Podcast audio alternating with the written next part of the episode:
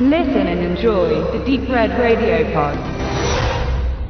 Schau in den Spiegel und sage es fünfmal hintereinander. Candyman, Candyman, Candyman, Candyman. Na, ich habe keinen Spiegel vor mir. Deshalb kann ich das fünfte Mal auch sagen Candyman. Und hätte ich einen Spiegel, so sagt es der Mythos, die Legende, erscheint er, der Candyman, und tötet mich. 1992 wurde Clive Barkers Kurzgeschichte The Forbidden von Bernard Rose adaptiert und inszeniert für einen Spielfilm. Und so stelle ich jetzt hier mit meinem relativ halben Wissen über das gesamte Subgenre fest, wurde die erste neue Slasher-Serie der 90er Jahre geboren. Drei Candyman-Filme gibt es zurzeit. Ein neuer Film ist bereits in Arbeit bzw. fertig und wartet auf Publikum, je nachdem, wann Corona das zulassen wird. Und hier hat sich Jordan Peele der Sache angenommen. Und das ist auch ein Thema für ihn, denn in seinen Filmen ging es bisher ja auch immer um Rassismus. Das ist auch ein Thema in Candyman. Allerdings musste ich für mich feststellen, dass es eigentlich in den, zumindest den ersten und zweiten Teil, ein bisschen schwierig ist in der Darstellung. Aber vielleicht bin ich da auch zu dünnhäutig. Warum spreche ich über Candyman? Eigentlich ist es meine Aufgabe, jetzt hier über Candyman 2 zu sprechen, die Blutrache. Denn der wurde uns als Checkdisk zur Verfügung gestellt von Koch Media, denn hier erscheint ein Mediabook. Denn der Film war lange Zeit in Deutschland indiziert und ist nun seit dem September 2020 ja frei verfügbar mit einer Neuprüfung einer FSK 18 in der ungekürzten Fassung und deshalb gibt es hier eine neue deutsche VÖ, die bisherigen waren gekürzt. Ich hatte ihn auch mal auf Video, wenn ich mich recht erinnere, aber ich konnte mich auch nicht wirklich mehr daran erinnern. Aber ich kann jetzt nicht einfach so über Candyman 2 sprechen, ohne nicht auch ein bisschen über Candyman zu sprechen, also dem, der ersten Verfilmung. Die in der Vergangenheit zumindest zwei Auswertungen erfuhr. Einmal durch Meteor Film äh, unter Alive und auch zusammen mit Sony natürlich und dann vor kurzem über Turbine Medien. Der Candyman ist im bürgerlichen oder vielleicht auch eher, das ist ja auch immer eine Frage, sein Sklavenname ist Daniel Robital. Ein Afroamerikaner, der Kind von Sklaven war und selbst Maler. Und er sollte ein Gemälde anfertigen von einem reichen weißen Mann. Also diese äh, Vorgeschichte handelt da vor 100 Jahren ungefähr, äh, mutmaßlich und er verliebt sich in die zu porträtierende und sie sich auch in ihn. Und die beiden gehen eine Liaison ein, aber das gefällt natürlich dem Vater nicht und somit wird er von Haus und Hof gejagt, wird der Schändung der weißen Tochter bezichtigt, er als schwarzes Monstrum und wird qualvoll dahingerichtet von einem weißen Mob. Ja, man schlägt ihm die rechte Hand vom Arm ab. Mit einer Säge sägt man sie ab, so ist es richtig. Danach reibt man ihm mit Honig ein, so dass er daraufhin von einem Schwarm Bienen attackiert und zerstochen wird. Letztlich zwingt man ihn, sein geschändetes Antlitz im Spiegel zu betrachten. Im zweiten Teil wird es nochmal sehr stark visualisiert. Da steht dann ein, ein Kind bei der Seite, und hat etwas Honig im Gesicht abbekommen und leckt sich dann den Finger und es ist süß und es sagt Candyman und alle stimmen mit ein, das ist doch der richtige Spitzname für den gerade dahin scheidenden Mann. Dieser Detaillierung des Geschehens und auch wie wir dann eben zu dem äh, Umstand des Spiegels kommen in der Mythologie, wird im ersten Teil gar nicht so sehr dargestellt. Wir erfahren aber auf jeden Fall schon die Grundthematik warum die Hand ab ist und dass es aus Liebe geschah, beziehungsweise die Unterbindung der Liebe durch andere. Und nun ist es so, dass im ersten Teil Helen, die an der Universität arbeitet, und sich damit mit dieser Urban Legend beschäftigt des Candyman. Denn es heißt, wenn man in den Spiegel schaut und fünfmal seinen Namen sagt, dann holt er einen. Und sie kommt da auch auf ein paar Leute, die das so erzählen und natürlich wird das alles abgetan als Hokuspokus. Aber letztlich ist es ja immer die Mutprobe. Und Helen, gespielt von Virginia Madsen, sagt den Namen fünfmal in den Spiegel und hat dann den Salat. Denn sie wird von Tony Todd, von dem wird er gespielt, vom Candyman heimgesucht. Und der Candyman begnügt sich nicht einfach nur, sie zu meucheln. Nein, der Candyman fügt Menschen aus, um, aus ihrem Umfeld oder anderen Schaden zu, also Schaden bis zum Tode und lässt es so außen, als hätte sie das getan. Womit sie natürlich in die Bredouille kommt, auch als verrückt dargestellt wird und ihr Leben gerät auseinander. Was mir ein bisschen jetzt im ersten wie im zweiten Teil äh, fehlt, ist so ein bisschen die Motivation vom Candyman, warum er das tut. Natürlich kann er sich rächen, ja, aber er äh, macht ja auch keinen Unterschied bei Hautfarben. Also es ist kein eigentlich ähm, äh, keine Rache im Sinne der rassistischen Hinrichtung seiner selbst. Er kommt einfach und tötet. Eine genauere Motivation habe ich persönlich nicht erkennen können. Und ich finde es gut, dass der Film von Bernard Rose so konsequent ist oder auch natürlich äh, die, die Geschichte an sich, äh, dass am Ende Helen ja letztlich doch dem Tode sich hingeben muss, aber sie opfert sich. Sie opfert sich für das Leben eines Kindes. Und der Candyman wird mutmaßlich vernichtet und letztlich tritt sie an die Stelle von Candyman. So könnte man es deuten, letztlich. Ich will da jetzt nicht so sehr darauf eingehen, äh, denn ich möchte ja mehr zum zweiten Teil hier erzählen. Aber im Groben und Ganzen ist das ungefähr ähm, die Handlung und meine Deutung.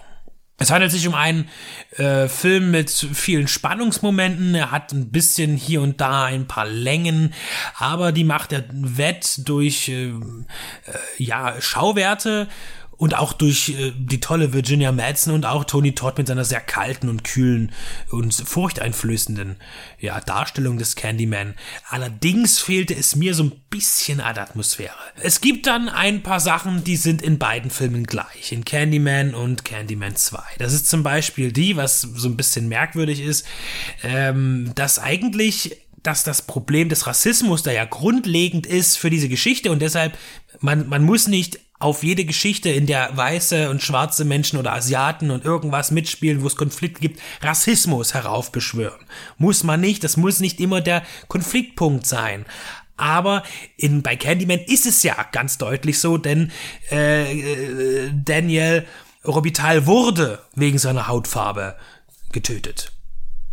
Und hier finde ich es eben komisch, dass eben äh, im Teil 1 wie auch im, im zweiten eine weiße junge Frau in ein von Schwarzen dominierendes Viertel kommt, das in beiden Fällen runtergekommen ist, eher Armut zeigt, dass die Schwarzen primär ablehnend sind gegenüber den Weißen von außen, was auch durchaus möglich ist. Ich bin in dieser Konstellation, in solchen Situationen nicht groß geworden. Es gibt viel Misstrauen.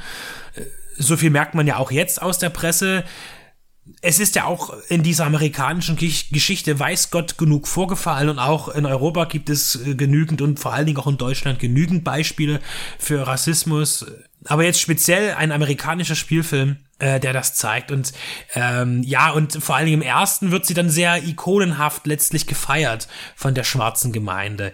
Und da kommt eben eine weiße Person und rettet die schwarze Bevölkerung vor dem bösen schwarzen Dämon, kann man sagen. Und das äh, habe ich persönlich für mich in, dem, in den beiden Filmen ein bisschen als störend für mich und, und meine Seele empfunden.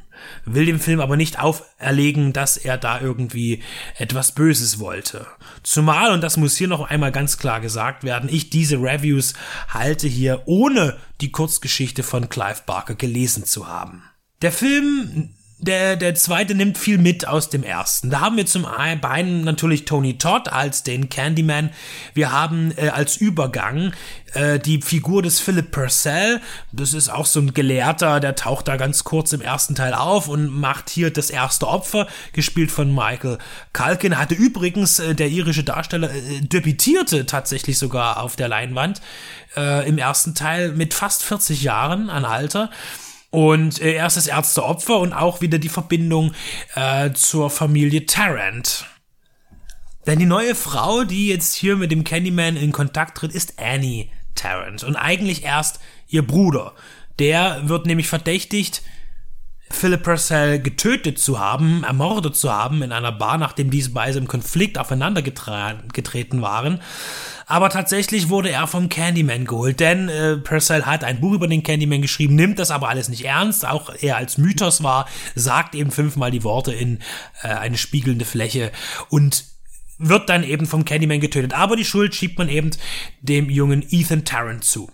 Und Annie versucht dann natürlich da irgendwie dahinter zu kommen, wie jetzt die Verbindung ist, denn äh, Ethan Tarrant warf äh, Purcell vor, der als Psychologe zu arbeiten scheint oder diese Funktion innehat, äh, seinem Vater nie geglaubt zu haben.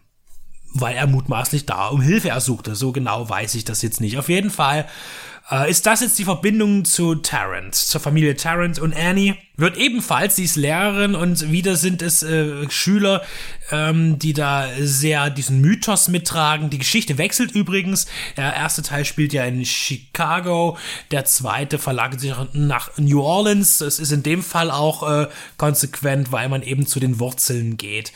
Äh, und der ähm, der, der, wenn irgendwie irgendwas zumindest für uns Außenstehende in Europa für Sklaverei steht in den USA, dann ist es irgendwie der Süden, äh, wo sie noch sehr lange, ähm, ja, am längsten irgendwie für, bewahrt wurde, ja, vom, vom weißen Manne. Und da äh, unterrichtet sie Kunst, und Candyman ist immer irgendwie ein Thema da. Äh, New Orleans ist ja auch ein sehr spiritueller Ort, was auch mit Voodoo zu tun hat und alternativen Geschichten.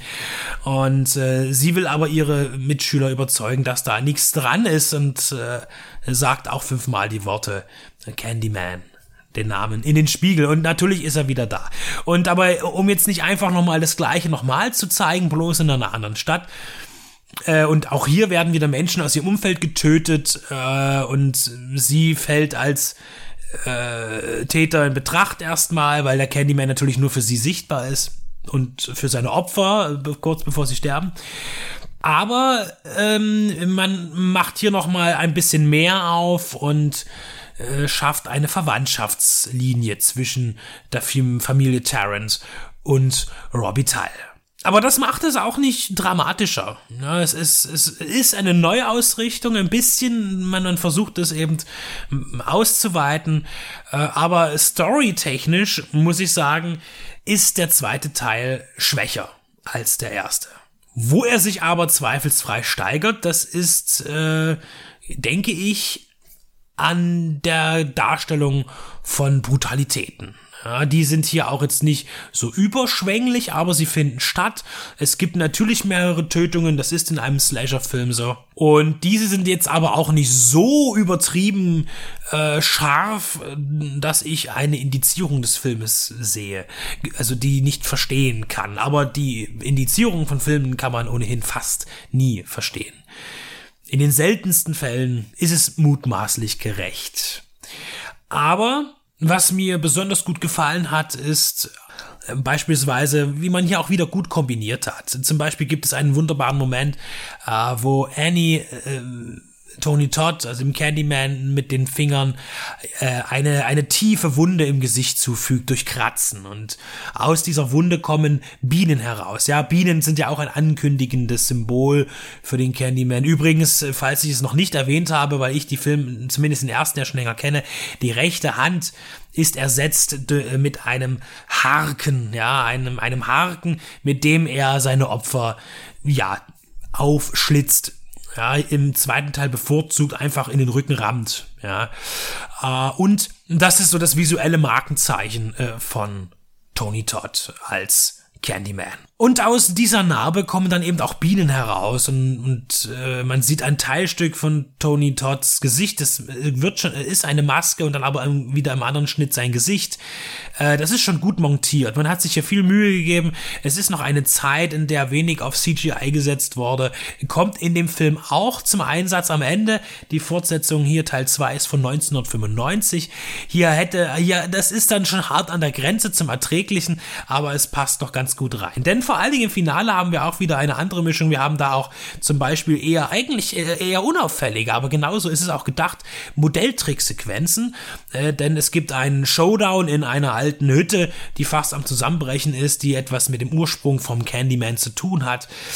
Äh, und die wird dann eben zum Schauplatz. Und diese Hütte wird aber auch äh, ja durch einen Fluss weggerissen und äh, da hat man sehr gut mit den Tricktechnikern und Modelltricksern zusammengearbeitet und das Ganze auch gut hineingeschnitten. Eine weitere Verbindung vom ersten zum zweiten Teil ist der Komponist Philip Glass und ich fand seinen Score im ersten Teil unglaublich toll. Also äh, sehr äh, ja mythisch und äh, mit, mit Chor und mit Orgel und einem tollen auch Klavierthema, einem, einem sehr sanften, äh, sehr melancholische Musik. Und äh, jetzt muss man sagen, ich, vielleicht hat man da ein bisschen Zeit und auch Geld gespart. Äh, Philip Glass wird auch wieder als äh, Komponist aufgerufen im zweiten Teil und der Score ist, glaube ich, der gleiche. Also er ist fast identisch, würde ich sagen. Kommt mir zumindest so vor. Wenn nicht noch ein paar andere Sachen noch dazu komponiert worden. Aber es ist schon äh, ein starker Wiedererkennungswert anhand der Musik. Wir hatten Bernard Rose als Regisseur vom ersten Teil, im zweiten Bill Condon. Und das ist für mich interessant. Denn der Mann hat ein ziemlich aufregendes Övre, wie ich finde. Also sein erster Film 87 als Regisseur war auch dann ein, ein kleiner Horrorfilm. Und äh, Candyman äh, 2 gehört eigentlich mit zu seinen ersten Kinoarbeiten, eigentlich sogar zu seiner zweiten. Denn er hat zwar fünf Filme gemacht seit dem ersten 87, aber das waren alles äh, TV-Filme. Und Candyman 2 war dann äh, sein, sein erster Kinofilm wieder. Und danach kam ein Film, der auch bei mir schon sehr lange ehrenwert im Regal steht, Gods and Monsters äh, über das Schicksal und den, das mutmaßliche Geschehen zum Tode von James Whale, dem großartigen Regisseur von Frankenstein und Frankensteins Braut. Und äh, hier in Bezug gerade auf seine Homosexualität, die ihm so ein bisschen den äh, Hollywood dann versperrte, weil es war eben damals ja noch irgendwie krank als krank angesehen und als widerlich, weshalb er dann auch ein bisschen isoliert war. Und äh, hier eine, eine Beziehungsgeschichte zu seinem Gärtner. Äh, ein ganz toller Film. Und äh, es ging dann auch weiter, auch noch mit, er hat dann Kinsey, die Wahrheit über Sex, wieder ein biografischer Film, kam noch später. Er hat Dreamgirls äh, inszeniert, auch wieder etwas biografisches. Also nicht für seine Biografie, sondern ein biografisches Stück, äh, ein Biopic. Äh. Ja, und dann kann man auch mal ähm, The Jonas Brothers ein Musikvideo drehen und dann kommt man auch ganz schnell zu Breaking Dawn. Also das ist, da, dann wird's dann halt gruselig, wirklich gruselig und äh, die Schöne und das Biest für Disney, naja. So, also auf jeden Fall hat er eine interessante frühe Karriere. Und äh, es ist auch hier wieder so, dass die Stimmung, also eine Atmosphäre, ähnlich wie im ersten Teil, ist für mich nicht greifbar. Also der Film hat mich nicht in, in seinen Bann gezogen, auch nicht so finster verzaubert. Äh, er hat einfach eine Geschichte erzählt, der ich gefolgt bin. Aber er hat mich nicht aufgesogen, der Film. Und es ist äh, eben im ersten wie im zweiten Teil gleichermaßen. Und vielleicht liegt das auch ein bisschen daran, dass mir die Motivationspunkte fehlen bei dem Candyman, warum er tötet. Denn er bleibt ja auch meistens wortkarg. Er sagt dann immer, ah, komm mit mir in eine andere Welt äh, und so weiter. Das ist also alles immer sehr monoton. Äh, das ist, äh, also bei Weitem jetzt, er, er spricht mehr als als Jason Voorhees ist klar und plappert aber auch nicht so viel wie Freddy Krueger. Aber ich denke hier, die kann man auch jetzt nicht wirklich gut miteinander gleichstellen. Candyman 2. Blutrache. Farewell to the Flesh also Abschied vom Fleisch. Das ist auch immer so ein Thema. Äh, da gibt's immer so einen Radiosprecher, der tut die ganze Zeit quasseln äh, im zweiten Teil. Es ist gerade irgendwie da äh, Karneval äh, in, in New Orleans und das ist eine Riesennummer da, auch mit Umzügen und mm, ja, dem ganzen äh, spirituellen Sachen halt, ja, Geister, Voodoo etc. Und da ist auch dieses religiöse Thema eben mit der Fastenzeit, die bald anbricht und dass man ja dann äh, jetzt nochmal die Sau rauslassen kann und so ähnlich tut's ja den Candyman auch irgendwie, wobei er eigentlich die Sau rauslässt. Er ist ja ein sehr ruhiger Genosse, aber er ist halt auch der Letzte, den man sieht, wenn man ihn ruft. Candyman 1 und 2 sind in Deutschland ungekürzt zu haben, äh, den zweiten jetzt also ganz frisch Ich glaube, der dritte, der erste hatte, glaube ich, nie Probleme. Den hatte ich auch schon auf Video als ungekürzte Fassung. Damals von TriStar oder Columbia. Ich bin mir nicht mehr ganz sicher. Candyman hat keine, bringt keine Reputation aus den 80ern mit sich. Wie eben andere Slasher-Gesellen. Äh, aber ich finde, er hat einen guten Start gemacht. Und wenn mir auch die Atmosphäre fehlt in beiden Teilen, äh, so gehören sie doch zu den besseren Vertretern der 90er Jahre, die eben noch nicht, äh, vor allen Dingen finde ich auch nicht so sehr auf dieses äh, Teenie-Ding setzen. Das sind relativ erwachsene Horrorfilme. das ist dann wieder später mit zum Beispiel Scream oder ich weiß noch, was du letzten, letztens beim Bügeln gemacht hast und wie die alle hießen, die dann kamen, die Reihen. Das ist äh, ja sehr auf Teenager ausgelegt. Und das haben wir hier aber nicht. Es sind zwar junge Frauen, aber die sind auch schon im Leben standhaft und bieten auch starke Figuren ab. Also das ist etwas, das vielleicht auch was Besonderes ist in, in diesem Slasher-Genre und was die Candyman-Reihe abhebt. Den dritten Teil habe ich auch irgendwann mal gesehen, aber kann mich auch gar nicht mehr dran erinnern. Ich habe äh, gefunden, äh, im Netz äh, diese Presse, äh, selbst die Cinema, die ich mal behaupte, gut, das war eine andere Zeit, aber heute äh, ist es mit der großen Kritik ja auch, glaube ich, vorbei dort. Äh, man, sie mögen mich berichtigen äh, und mir ein Abo schenken. hier steht für die Cinema, schrieb, Clive Bargers erster Candyman von 1992 ist ein kleiner Genre-Klassiker. Candyman 2 wirkte schon ausgeblutet und dieser dritte Teil ist einfach nur lächerlich. Der Biber-Butzemann wartet im Blut. Das war das Statement und da kann ich mich doch jetzt mal drauf verlassen. Äh, wie gesagt, den dritten gibt es jetzt nicht zu besprechen von mir. Und weil mir Koch Media so eine wunderbare Checklist geschickt hat, äh, noch einmal der Hinweis, als Mediabook erhältlich über Koch Media, jetzt ungekürzt Candyman 2 die Blutrache. In jedem guten und schlechten Geschäft sowie Versandhandel.